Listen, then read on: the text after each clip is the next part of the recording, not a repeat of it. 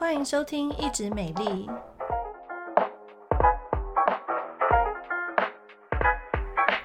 我是皮肤科蔡依珊医师，我是皮肤科胡一轩医师。Hello，大家好，我们今天呢要跟大家聊的主题啊是史莱姆哦。嗯，这是大人小孩，或者是说很多小孩都超爱的一种玩具吧。可以这么说，对对对，就是史莱姆，它其实是一个很久之前就有的产品，因为我记得我小时候就有在玩了。嗯，嗯，但是这两年呢、啊，不知道这个可能因为 YouTube 有很多小朋友在分享，嗯、然后甚至是有小朋友因为分享那个史莱姆 DIY 而大红特红，然后一瞬间呢、啊，就是你那个学校啦，国小的小朋友，嗯、国中也是，就大家都开始 DIY 史莱姆，然后就会造成一阵旋风这样子。哦，这样子哦，所以就最近这史莱姆真的是非常非常的红。那我们先简单的介绍一下，就是史莱姆是用什么东西做的？它其实就是用一些水，然后呢，还有一些粘胶、胶水类的东西。那里面可能会有一些，例如说聚氯乙烯啊、聚丙烯的成分，然后有些它有加硼砂，然后这样子去制作的。嗯，讲到那个胶水，其实也要感谢史莱姆，因为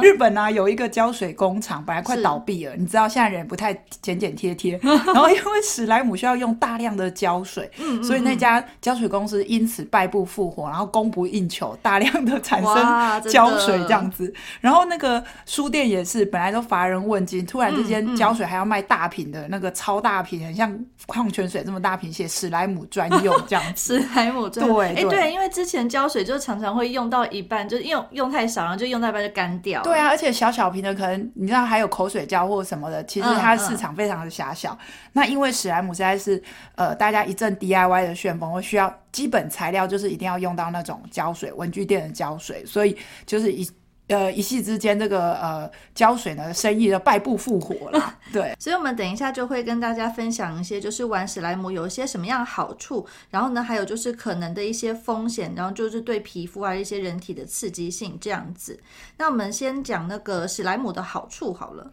嗯。但是有些人可能没有玩过，嗯、对不对？其实它、哦、它的外形哦，有一点像半固体一样，然后黏黏的，就是它比粘土再异状一点，就是然后非常的柔软，然后你在手上呢，你会真的觉得很像鼻涕。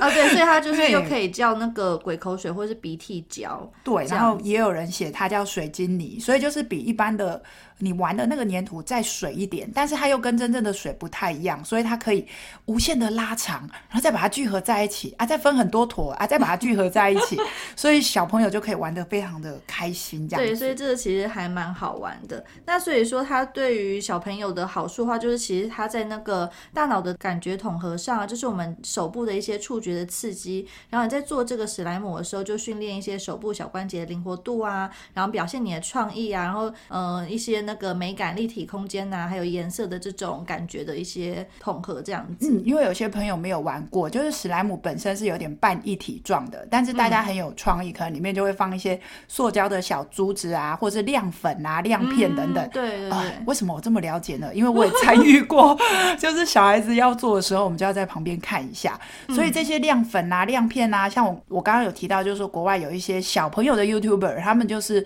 利用自己的创意去做不同的排列组合，然后做出一些很漂亮的这个史莱姆成品，然后跟大家分享。听说因此赚了几千万呢、欸嗯，哦，而且是美金哦。哦，那他是是用 YouTube 在赚钱，对，用 YouTube 赚钱，然后他也把他的配方上市，哦、然后取一些什么绚烂的彩虹啊，什么晚霞啊，可能没这么老派，然后 就是一些名称，然后让大家觉得说，哎，这个这样子的颜色，这呃的史莱姆超酷超炫的这样子，嗯、对，所以对于小朋友的。美感跟创意的发挥有一定的好处。嗯、对对对，不过其实如果说我们去长期就长时间去接触这个史莱姆的话，还是会有一些风险，而且就可能会对皮肤有伤害的。嗯，像我之前在一些新闻节目就有跟大家分享过一个、嗯呃、很经典的案例哦，嗯、就是有一个国小的小女孩，她非常热爱史莱姆，她自己 DIY 就算了哦，其实 DIY 还蛮培养耐心，因为一直搅拌，一直搅拌。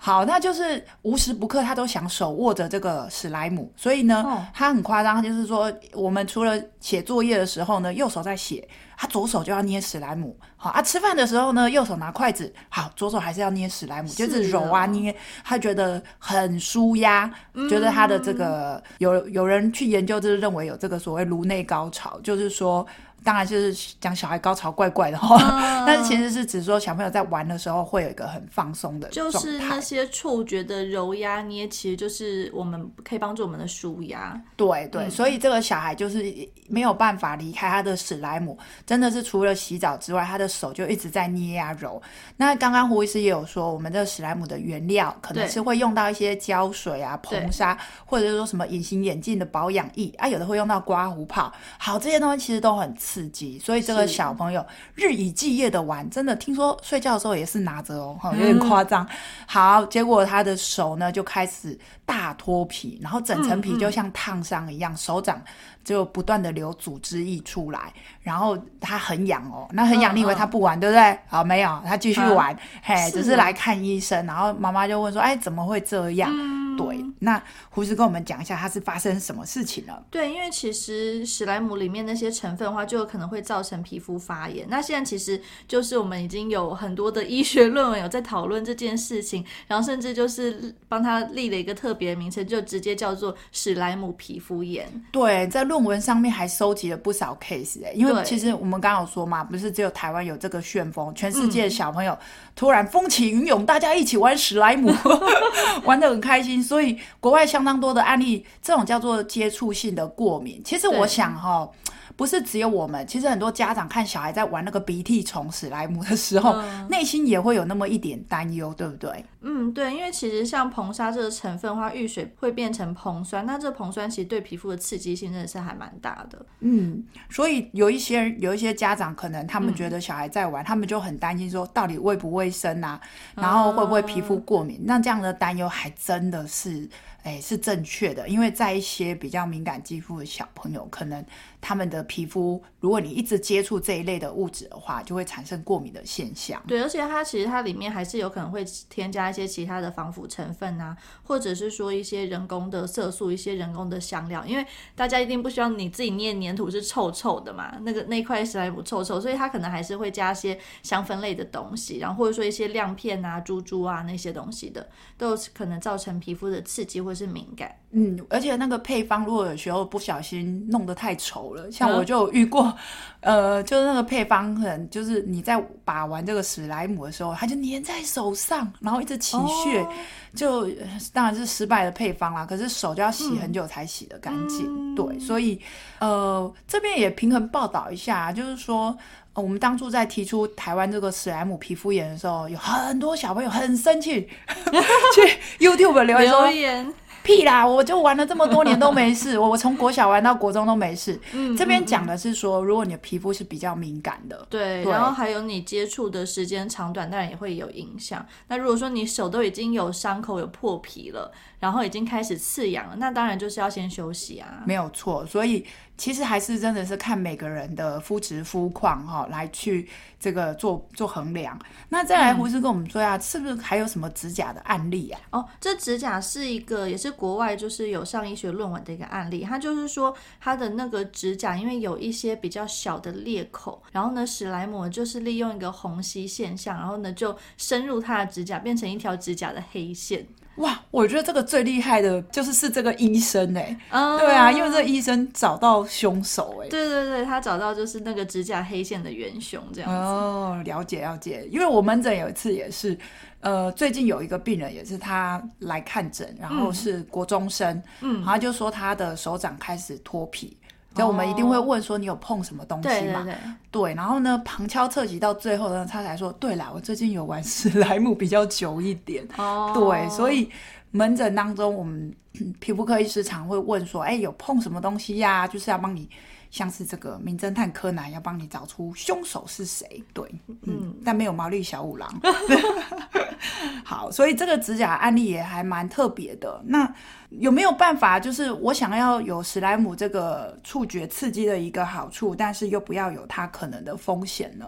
嗯，其实那个史莱姆的话，因为我们有一些粘土玩具，它你还是要去看它的成分。所以说，如果说当那个成分标示不明的时候，你还是要去筛选掉这些比较不安全的产品，这样子。譬如说淘宝买的，对啊，就是你如果说来路不明的话，那你东西里面成分到底是什么，你也不知道，那可能对皮肤的伤害性就会比较高，这样子。或者是说，你如果真的比较不适合玩史莱姆的话，其实还有很多其他的粘土产品也都可以玩啊。嗯，真的诶，因为我记得小孩蛮小的时候，我就会买所谓的米做的粘土，嗯，或者是像我以前美术班的同学家长就很优秀，他们会自己用面粉做做粘土这样子。哎，其实我们家自己也有做过，是哦，你也太优秀了吧？不是我做的，是妈我妈做的，妈妈好优秀。对对对。因为其实就是加一些盐巴，然后加一些面粉，然后和水，然后就可以去调配出那个粘土这样子。哦，对啊，所以其实我觉得呃，取代的东西还是有啦，而且粘土。它成分越简单，然后、嗯、呃对皮肤刺激，其实一般的面粉过敏的比例是比较低的啦。嗯，除非说你真的是已经知道对小麦过敏，对，不然的话其实它算是一个蛮安全的产品这样子。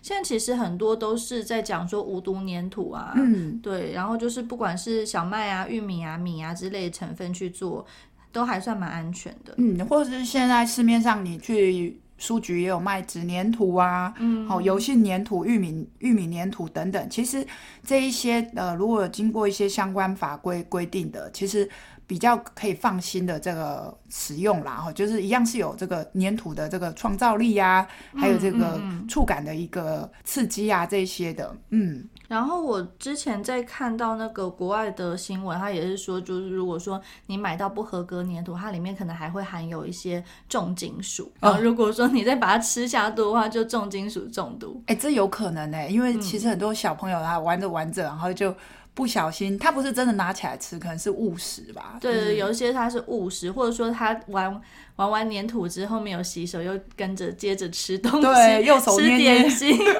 全部都吃下肚子就糟糕了。嗯嗯对，所以其实。我觉得这个呃粘土的部分哈，或者是我们再回到那个史莱姆啊，之前呃也有家长会担心，就是说史莱姆里面很多珠珠啊、亮片啊、亮粉，哦，它也是有不小心误食，甚至造成那个三岁以下小朋友窒息的一个风险。因为我看过里面放类似那个塑胶珠珠的。哦，嗯、对，那种很小的珠珠的话，我觉得可能还是家长要帮忙把关一下。没有错。那胡师可以跟我们讲一下，我们国家对于玩具安全有什么样子的相关法规吗？其实我刚刚有偷偷去搜寻一下，嗯、就是国家的法规，对，它就是要符合一个 CNS 四七九七，也就是玩具安全的要求。那这些玩具的话呢，大概是定义在十四岁以下的儿童玩耍的玩具。但是如果说你的小朋友是三岁的话，嗯、那比较不一样，嗯、你还要去特别找那个三岁以下儿童可以玩的玩具。对，然后这些其实这些玩具的话，都会针对一些物理性，就是会不会有太小的、比较尖锐的物件啊，一些安全性的。去做考量，去做评估，然后还有一些化学成分。如果说你含有一些有毒的化合物啊，甚至说刚刚有提到一些重金属，其实我们国家都有相关的检验标准。嗯，对，就是譬如说，当然不能有塑化剂啊，等下造成小朋友。之前我们这个塑化剂风波也是延烧了相当久，然后那些小珠子啊，像那个巴克球也是很可怕。哦，我觉得巴克球真的很可怕。对啊，巴克球造成小曾经有小孩子就是真的不小心吞下。什么是巴克球？就是很强力。的磁铁球，嗯，然后它非常好玩。你把它磁铁两颗球放很远，它还是会粘在一起、吸在一起。可是如果小朋友不小心吃下去，完蛋了，它在肠子里面就吸来吸去，肠子就坏死。然后因因此有几个小朋友都肠子切除。对对对，这是真的令人不寒而栗。嗯、所以呃，好像后来有规定，就是呃这方面的要求会比较高一点。那家长也要注意哦，就是随时随地看着小孩。子，有时候他们会别人给他的，就是回家以后，哎、哦，这我没有买给你，哪来的？这样？跟同学交换玩具。对，所以像史莱姆也是，我一开始也没有买给我小孩，嗯、然后我就想说，哎，什么？谁给你的这样子？然后他们就很高兴的带回家来玩这样子。嗯，对，或者是说你们家里的小朋友大小就是年纪差距比较大的话，那这样子这一类的玩具，你可能还是要帮他们就是区隔一下。对啊，注意一下，就是像乐高也有可能不小心吞下去。嗯，对。好，所以今天跟大家嗯分享很多史莱姆有趣的这个。呃新新闻跟这个要注意的事件哈。那胡医师帮我们最后总结一下。嗯，就是因为史莱姆的话，它里面可能会加一些胶水和一些其他硼砂或者是呃防腐剂类似的成分，所以我们在接触上，如果说你个人的肤质是属于比较敏感，或者是手已经有明显不舒服的症状，或者是破皮的话，还是要先暂停使用。那其实因为史莱姆对我们的一些感觉统合啊、手部刺激，还有一些创造力都非常的好，所以还是大家还是可以就去玩这个东西，但是我们就是要选择有符合那个国家安全标准准的玩具，然后呢，适时的使用。嗯，那如果身为家长，你还是很担心的话呢，就是请他玩玩的时候，要记得去用肥皂加水，认真洗手哦。对，就是洗完手之后再吃东西。嗯，没有错。那以上就是我们今天跟大家分享史莱姆的好跟坏。那也希望你喜欢我们的节目，多多分享给你的朋友。我们下次空中再会喽，拜拜，拜拜。